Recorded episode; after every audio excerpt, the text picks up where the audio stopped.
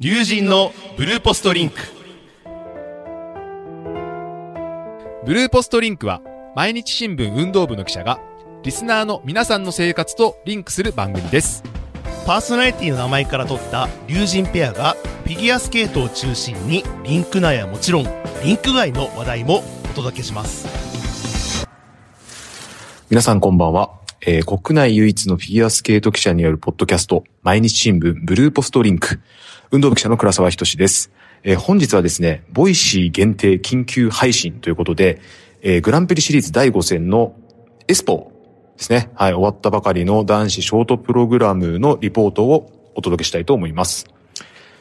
えーまずですね、結果のおさらいなんですけれども、1位が三浦佳生選手、93.54点。2位が佐藤駿選手で90.41点。で、島田幸四郎選手が77.81点で4位というスタートとなりました。えー三浦選手は今季のシーズンベスト更新ですし、また佐藤選手はですね、えーグランプリ第一戦のスケートアメリカに続く90点台という、まあ、高結果でのスタートになりました。えー島田選手は右足首の捻挫がですね、少し悪化したという、まあ、フランス大会から懸命な調整を重ねまして、4位につけました。えー3位のですね、えージミー・マー選手との3点差ですかね。なんで日本勢の表彰台独占というのも、まあ、フリーでは期待できるんじゃないかなというところでございます。はい。で、えっと、ちょっとごめんなさい。あの、私今、ね、男子の記者会見が終わったばっかりでですね、静かなところを探してさまよっていたら、まあ、ちょっと非常階段の階段スペースみたいなところがありまして、ちょっと声がね、こもりがちかもしれないんですけれども、ちょっとあの、我慢して聞いていただければと 思っております。はい。でえっと、まあ、それぞれ演技終わってミックスゾーンに来たんですけど、まあ、総じて言えるのは皆さんまあ、充実したと言いますか。まあ、それぞれもうあの、なんて言うんでしょうね。あの、リラックスしたというか、やりきったなというような表情で、まあ、笑顔でしたりとか、まあ、そういうほっとしたような様子が一番でしたね、それぞれね。で、島田選手なんかは、やっぱり、まあ、フランス大会の前に怪我をして、で、まあ、フランス大会でもちょっと悪化させてしまって、で、ちょっとリンクを3日ほど離れてたらしいんですけれども、まあ、やっぱりあの、スケーターたるもの、リンクをね、離れるっていうのはやっぱりかなり、感覚がね、鈍ってしまったりとかっていうので、すごい怖いことだとは思うんですけど、まあ、島田選手もやっぱりその休む勇気っていう表現をされてましたが、まあ、それ出して3日間はリンクから離れて、まあ、回復に努め、あとはあの、ステファン・ランビエルコーチと話し合って、まあ、第5戦に向けて調整していこうというようなことで、まあ、今回調整して、痛みはもちろんあるんですけれども、まあ、島田選手も、もうみんな抱えてますからということをね、言ってたりもしましたし、あと、まあ、あの、三浦佳生選手も記者会見で、まあ、明らかにしたんですけど、左足の甲をちょっと痛めてたようでですね、スケートカナダ終わってから。まあ、あの、痛めてたとはいえ、普通に練習をこなせる程度だったとは、あ程度だったとは言ってたんですけれども、やはりこう、いろんな選手、それぞれにね、あの、故障を抱えながらですとか、まあ、痛いところがやりながら、まあ、やってるんだなというのを改めて私も話を聞きながら思ったところではあります。で、その中でもまあ、今回ジャンプしっかり、あの、最後ね、えっ、と、まあ、サルコーちょっと乱れたりとか、まあ、アクセルステップアウトしてしまったりとかっていうのはあったんですけれども、しっかり演技をまとめて4位につけた島田選手、さすがだなと思いました。で、えっと、佐藤俊選手なんですけど、まあ、あの、フリップがフィンランドに入ってから本当に良くなくてですね、えっと、前日練習終わった後とかもちょっともうフリップみたいな、本人もちょっと、うん、なんとかします。みたいな感じでは言ってたんですけど、まあ、かなりやっぱりどうしたものかなと悩ましていたものだったんですが、まあ、今日やっぱ練習から集中してたのか、まあ、すごい良かったですね。で、まあ、本番もちょっと降りたなと思ったんですけどね、本人の中でもちょっといけるかなと思ったけどダメでしたと言ってことだったんですけど、まあ、転倒もなく、まあ、減点はもちろんあったとはいえ、まやっぱりそこで踏みとどまったっていうのは大きいんじゃないかなと思いました。で、あのなんか、ステップ、スピンがちょっと最後の後半の方はレベルを落としてしまったのは、あの出る方向を間違えてしまったと。佐藤選手はなんかあの、ジャッジ、ジャッジとは反対側に出るのが正解だったらしいんですけど、アクセルの前にですね。それがなんかジャッジ側に出てしまって、やばいやばいって言って、結局その軌道修正を図ってたら大きく回ることになってしまって、で、曲とスピン、曲とスピンだとかステップがずれてきて合わなかったところがあったんで、それが原因じゃないかなという話をされてました。で、えっと、三浦選手ですね。こちらは僕もびっくりしたんですけど、なんかね、最後のスピンが、あの、無得点という判定で、で、まあなんか本人も連盟の人と確認したら、やっぱりちょっとこう、シットの姿勢が、お尻が高かったんじゃないかということを言われましたということで、まあなんか本人もね、中腰スピンになっちゃいました、シットじゃなくて、なんつってね、笑ってましたけども、それでもやはり技術点はさすがでしたね。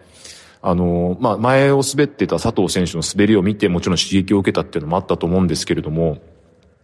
まあ、やっぱりちょっとこう、突き抜けてるかなというような印象でした。で、えっと、三浦選手、今回シニアデビューして4戦目になるんですけど、まあ、過去3戦いずれも2位なんですよね。で、特に去年はショートプログラム、あの、スケアメスケかな両方とも首位発進してるんですけど、まあ、ちょっとフリーで逆転を許してしまったっていうところがあって、で、まあちょっとあのミックスゾーンでもその話になったんですけど、まあ、やっぱりちょっとこう譲れないと、そこはやっぱ譲りたくないというようなお話をされてたので、まああの初優勝がかかる明日、まあね、優勝したらもう自動的にファイナル決まりますから、まあそこに向けて三浦選手も気合十分かなというような印象でしたね。あの昨日の練習でね、あの、ネット上とかでは復縁とか、あの、よりを戻したというお話もでした。4回転、元カノ4回転ループは、どうするんですかって聞いたら、まあ、今のところは入れる予定でいますと。ただまあ、明日の、えー、フリーの日の練習ですね。朝の練習でちょっと様子を見て決めたいなと。まあ、優勝もかかってるんでというところがあったので、まあ、どういう選択をするのかなというのも、まあ、フリーの見どころの一つなんじゃないかなというふうに思いました。で、えー、まあ、この上位のえっ、ー、と、三浦選手と佐藤選手は、あの、プレスカンファレンスの方もありましてですね。で、プレスカンファレンスの方にも行きまして、で、まあそこでもあの質問等々に答えていたんですけれども、まああの、三浦選手はやっぱりもうフリーはもう取りこぼしのないように、あの、スピンが0点に SP はなってしまったので、フリーは取りこぼしのないようにということを言ってて、で、佐藤選手も、まあ最初から、あの、フリップはね、大幅に減点されたのは悔しいとこですけど、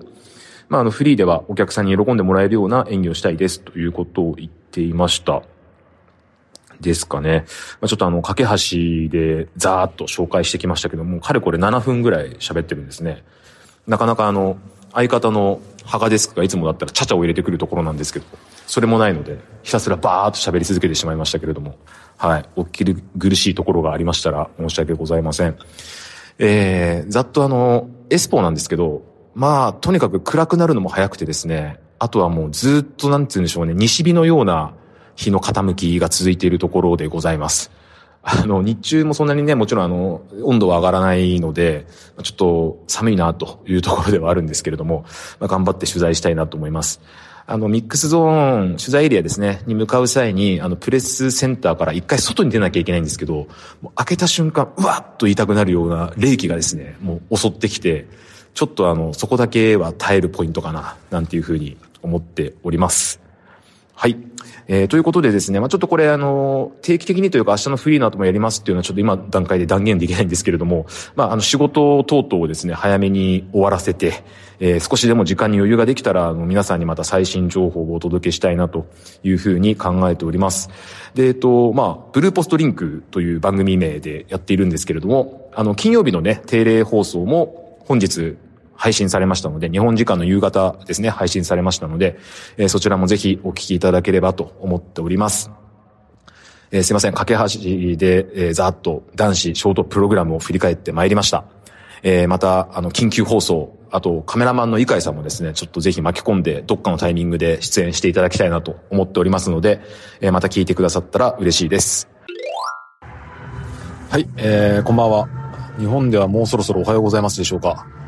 えー、毎日新聞の記者がお送りするポッドキャスト、ブルーポストリンクの、えー、女子ショートプログラム編ということで、すいません、ちょっとあの、私今、会場内にいましてですね、アイスダンスのリズムダンスが行われているところの、ちょっとこう、端のところにいるので、若干音が入ってるかもしれないんですけれども、ご容赦ください。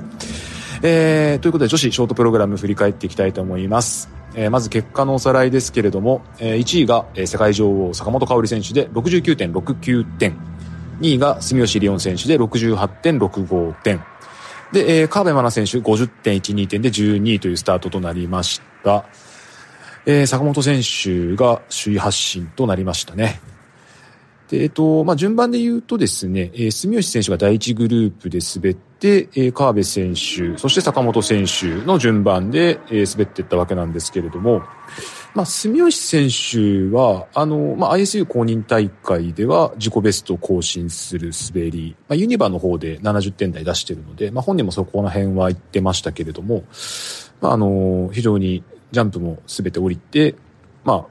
自己ベスト更新したというような形の滑りでした。で、えー、川辺選手はですね、えー、まあ、6分間練習だとかも良かっただけに、ちょっと本人が、えー、最初の予定したコンビネーションのフリップ等ですかね。で、フリップで転倒してしまってからちょっと焦ってしまったというようなところで、で、まあちょっとルッツの方も転倒してしまったということで、まあちょっと原因もわからないですというような形だったんですけれども、まあ切り替えて明日に向かいますということでしたね。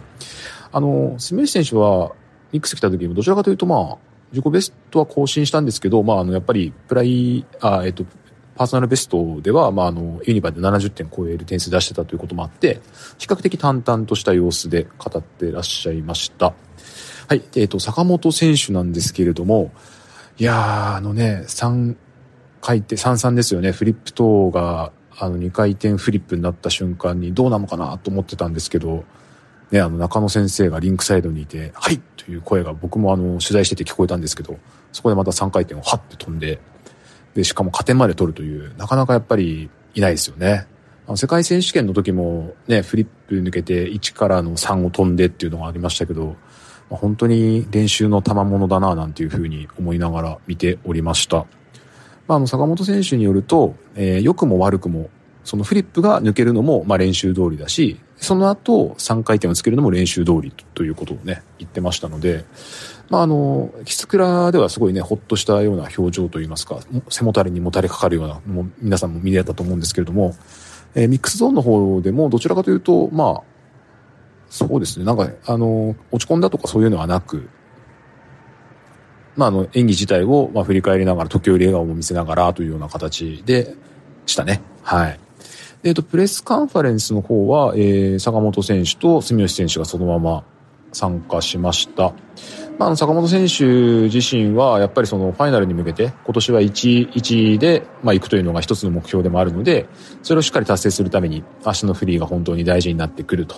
いうことを言っていました。で、住吉選手は、まあ、ファイナルに行ける可能性っていうのはもちろん近づいたってことは自分に期待している部分もあるんですけれども、やっぱりその、期待すぎるのではなく、とにかく自分のやるべきことをやって、で、その結果、ファイナルに行くことができたらいいな、というようなことを言ってましたね。で、あとは、まあ、坂本選手がね、あの、記者会見の、記者のあの、質問で、あの、まあ、なんでフィンランド大会を選んだのかと。まあ、その、世界女王でもあり、全日本女王でもあるので、NHK 杯という選択肢もあったんじゃないかというような話もあったんですけど、これは坂本さんはもうあの逆算してたようで、やはりその全日本というものを考えたとき、そのチャレンジャーシリーズから全日本までを考えて、9月に、あの、まあ、チャレンジャーシリーズ、あの、オータムクラシック出てましたね。で、10月にグランプリ1戦目、スケートカナダですよね。で、11月にグランプリもう1戦なんで、この大会のフィンランド。で、もしファイナルに行けるなら、まあ、そこからファイナル挟んで全日本ということなんですけど、あの、これ NHK 杯にしてしまうと、NHK 杯今回6戦目なので、6戦目で中石試合ってファイナルで、また戻ってきて中石試合って全日本っていうのはもうほぼほぼ連戦に近いですよね。まあ、ファイナルが今回、北京で行われて、そんなに移動がないとはいえ、やっぱりちょっと大変だなというのが多分あって、で、本人も、まあ、体力的に不安な部分があったので、というようなことで、まあ、あの、1000万円のフィンランドにしましたというようなことをおっしゃっていました。あとは会見の中ではあの住吉選手のショートプログラムは非常にあのエキゾチックといいますかオリエンタル調のプログラムであの結構なんでしょうね聴いてると癖になるような音楽なのかなというふうには僕も思うんですけれどもあれ振り付けはねミーシャ G さんですよねあのミーシャ G さんといえばあの兵士コラムニスト友野和樹選手の振り付けもね手掛けてますけれどもあのミーシャ G さんにお願いする段階で、えーまあ、2曲その候補があったんですけどそのうちの1つですと。で、まあやっぱりその新しい自分を出せるようなプログラムにしてほしいというお願いをしていたということで、その曲になって、まあチャレンジングな曲なんですけど楽しんでますということでした。あの、住吉選手はフリープログラム、まあ4回転も飛ぶフリープログラムなんですけど、あの、フィニッシュポーズが、あの、ちょいちょい変わってるんですよね。あの、2期連続の仕様なんですけど。そこら辺ちょっとあの、今回、あの、聞いたんですけれども、ミックスゾーンで。やっぱりそこは、あの、シェイリンの、あの、インスピレーションでちょっと変えながらやってますという話はしていて、で、まあ、また変わるかもしれないというようなことは言ってましたけど、まあ、あの、共通してと言いますか、ずっとブレないのは、その声を聞いて、それをこう飛び立っていくようなイメージでというような話をしていたので、またあの、住吉選手のフィニッシュポーズなんかも、あの、プログラムを見ていくときに注目すると、また一つ見どころなのかなと。まあ、どうしてもね、あの、4回転ジャンプの方に、あの、目が行きがちなんですけれども、あの、表現だとか、そういったところも、住吉選手自身もかなり強化してるみたいなので、そういうところを見るのも一つあるのかなと思います。はい、えー、ちょっと駆け足でまた振り返ってきました。そしてさらにあの、すいません、なんか、男子の時に使ってたスペースが鍵がかかって入れなくなっちゃってですね、一応なんかあの、まあ、ひっそりと収録できるところには来たんですけれども、意外とリズムダンスの音が大きいなというのをちょっと感じてます。はい。え、っと、現地は今20時ですね。はい。夜の20時になりましたが、もうあの、早い段階で真っ暗になるので、なんかもう西日から真っ暗で西日みたいな感じの生活なんですけれども、まああの明日ですよね、あのまた男子、女子、フリープログラムありますので、まあ、その結果どうなるのかっていうのをね、楽しみにしたいなと思いますし、まああの男女のね、あのダブル優勝というのももちろん射程圏内といいますか、可能性は十分にあると思ってますので、まあ、あとは男子のね、熾烈なファイナル争いだとかもやっぱ注目していきたいなと思いますし、いや、結構、本当にあの、現地に来てから、なんて言うんでしょう、目の前の仕事だとか目の前の競技だとかですね、やっていくだけでもかなり精一杯な感じで、なんかあの、日本からの連絡をちょっと結構無視しがちになってしまって、そろそろあの、羽賀さんとかに怒られるんじゃないかなと思ってるんですけど、まあ、あの、そんな感じで現地ではやっております。はい。えー、ということで本日は、えー、男子ショートプログラム、女子ショートプログラムを、えー、ご紹介していきました。あの、各選手の試合後、試合後といいますか、演技後のコメントというか、ロングダウン話というのは、あの、毎日新聞の人気コーナー、リンクサイドの方にも収容していますので、ぜひそちらの方もご覧ください。えー、で、あとまた記事の方も書いてますので、そちらも、あの、読んでいただければ幸いでございます。で、えー、ちょっとおまけで言うと、えー、明日の紙面と言いますか、まあ多分もう、これを聞いてる方はもう手元に多分、紙面がある、あるぐらいの時間と言いますかですね、あの、コンビニとかにも紙面届いてるぐらいの時間だと思うんですけれども、えー、明日の紙面は、えー、まあ三浦佳生選手と佐藤選手、佐藤俊選手の原稿を書いてます。さすがにちょっと女子はもうあのね、日本時間の日付をまたいだ 感じだったので、長官には入ってはいないんですけれども、まあ、あの、男子のワンツー、2本立ての原稿が最終版では入っています。えっ、と、早い版になると、えっ、と、まあ、ちょっと、島田幸四郎選手の原稿も、ウェブの方ではね、アップされてるんですけど、それが使われている地域もあるかもしれません。はい。以上、原稿情報でした。ということですいません。えー、皆さん、ちょっと孤独な一人語りを聞いてくださりありがとうございました。えー、また明日もフリーで時間があればと言いますか、タイミングができればやっていきたいなと考えておりますので、ぜひよろしくお願いします。えー、それでは今回はこの辺で失礼いたします。えー、パーソナリティは毎日新聞運動部記者の倉沢仁がお送りしました。えー、それでは皆さん良い週末をお過ごしください。失礼します。